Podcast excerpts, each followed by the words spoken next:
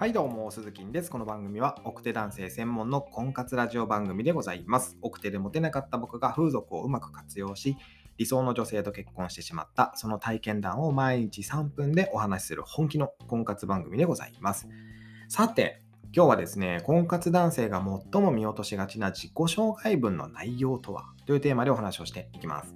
えー、自己紹介といえばですね、まあ、住んでるとこだったりとか、まあ、年齢、職業、年収、趣味、まあ、休日の過ごし方など書く人が多いと思うんですね。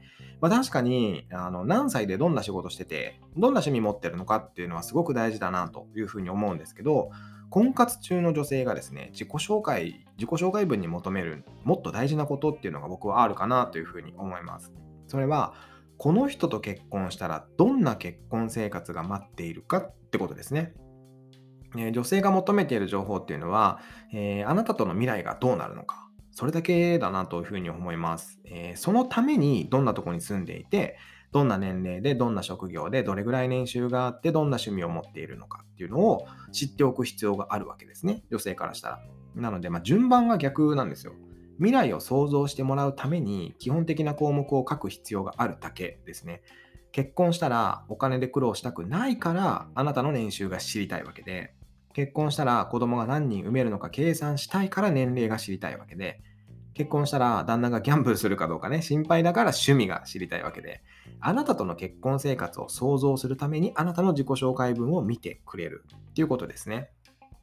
で、もしかしたらこの話は、えー、男性には伝わりづらいかもしれませんので、一発で、一発で理解できる例を出します。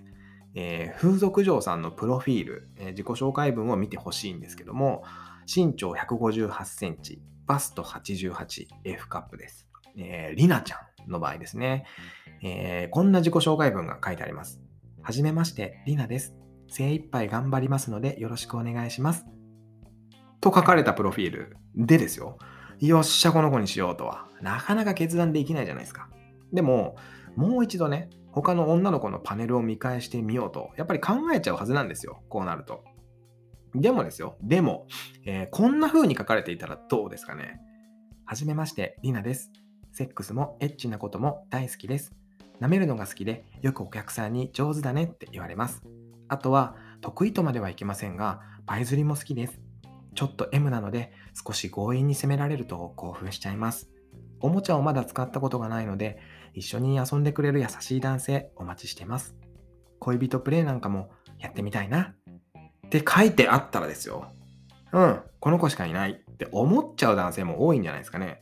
それはですね、この子を選んだら、どんなプレイができるかを想像できたからですよ。F カップで、えー、パイ釣りが好き。これ、大丈夫かな？パイ釣りって言って大丈夫なのかな？と書かれてたら、もうそれだけでも鼻血出ちゃうじゃないですか。で、どうせね、同じお金出すんだったら、やっぱ少しでも満足度の満足度の高い女の子とプレイしたいわけじゃないですかね。で、そのための判断材料として、プロフィールを活用するわけですよ、僕たちはね。で、婚活も一緒なんですよ。一緒。一緒ですねで。女性に、この人と結婚したらどんな結婚生活が待っているのかを想像させたら勝ちですよ。男性と違って女性は具体的な未来っていうのも一発で想像できてしまうので、ビジョン見せたもん勝ちなんですよ。ぶっちゃけね。なのに、ほとんどの男性っていうのは、まあ、少しでも条件がいい方が選ばれるだろうというね、まあ、浅はかな考えから、まあ、地位とか名誉とかをね、大っ広げにしたがりますけども、あの会社での役職を書いてみたりとか、なんかもう会社経営してますとか書いてみたりとかね。で、肩書きとか地位によってくる女性っていうのは、あなたの中身なんて見てくれませんから。で、そのね、肩書きとか地位がなくなった瞬間にも離れていきますよ。で、類は友を呼ぶの仕組みと一緒です。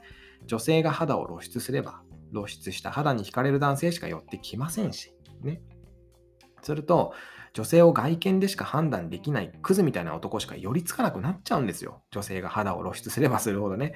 で、逆もしかりで、あなたがお金や肩書きっていうのを露出すれば、お金と肩書きに惹かれる女性しか寄ってこないんですね。つまりはあなたをお金と肩書きでしか判断できない女性しか寄りつかなくなっちゃうよってことです。で、あなたが結婚したい相手っていうのは、あなたのお金と肩書きによってくる女性なんですかね？違いますよね。あなたが結婚したい相手っていうのは、あなたの中身に魅力を感じてくれる女性ですよね。なので、自分が何を見せるかで引き寄せる相手っていうのも全く違ってくるんですよ。で、多分ね、これ聞いてくださってる方っていうのは、ミニスカートでガングロなパリピギャルよりもね、清楚で品のある素敵な女性っていうのが好きだと思うんですね。で、それならば、それならばですよ。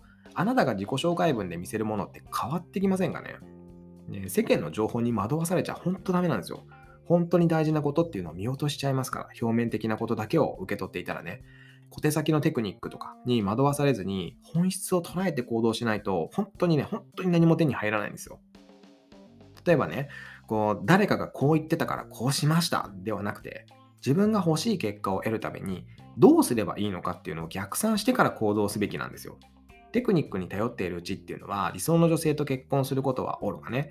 たとえ誰かと結婚できても、その先の結婚生活っていうのをうまくエンジョイすることはまずできないと思うんですね。もうなんなら数年で離婚なんてこともあるわけですよ。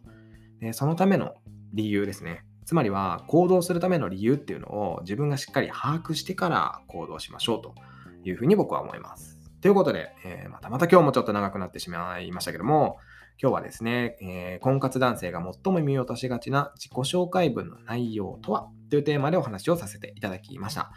明日はですね、正しい褒め方を攻略して婚活で複数の女性とやり取りしようぜというテーマでお話をしていきます。複数の女性とやり取りをするんですよ。いいですか？はい。ということでまた明日の放送でお耳にかかりましょう。バイバイ。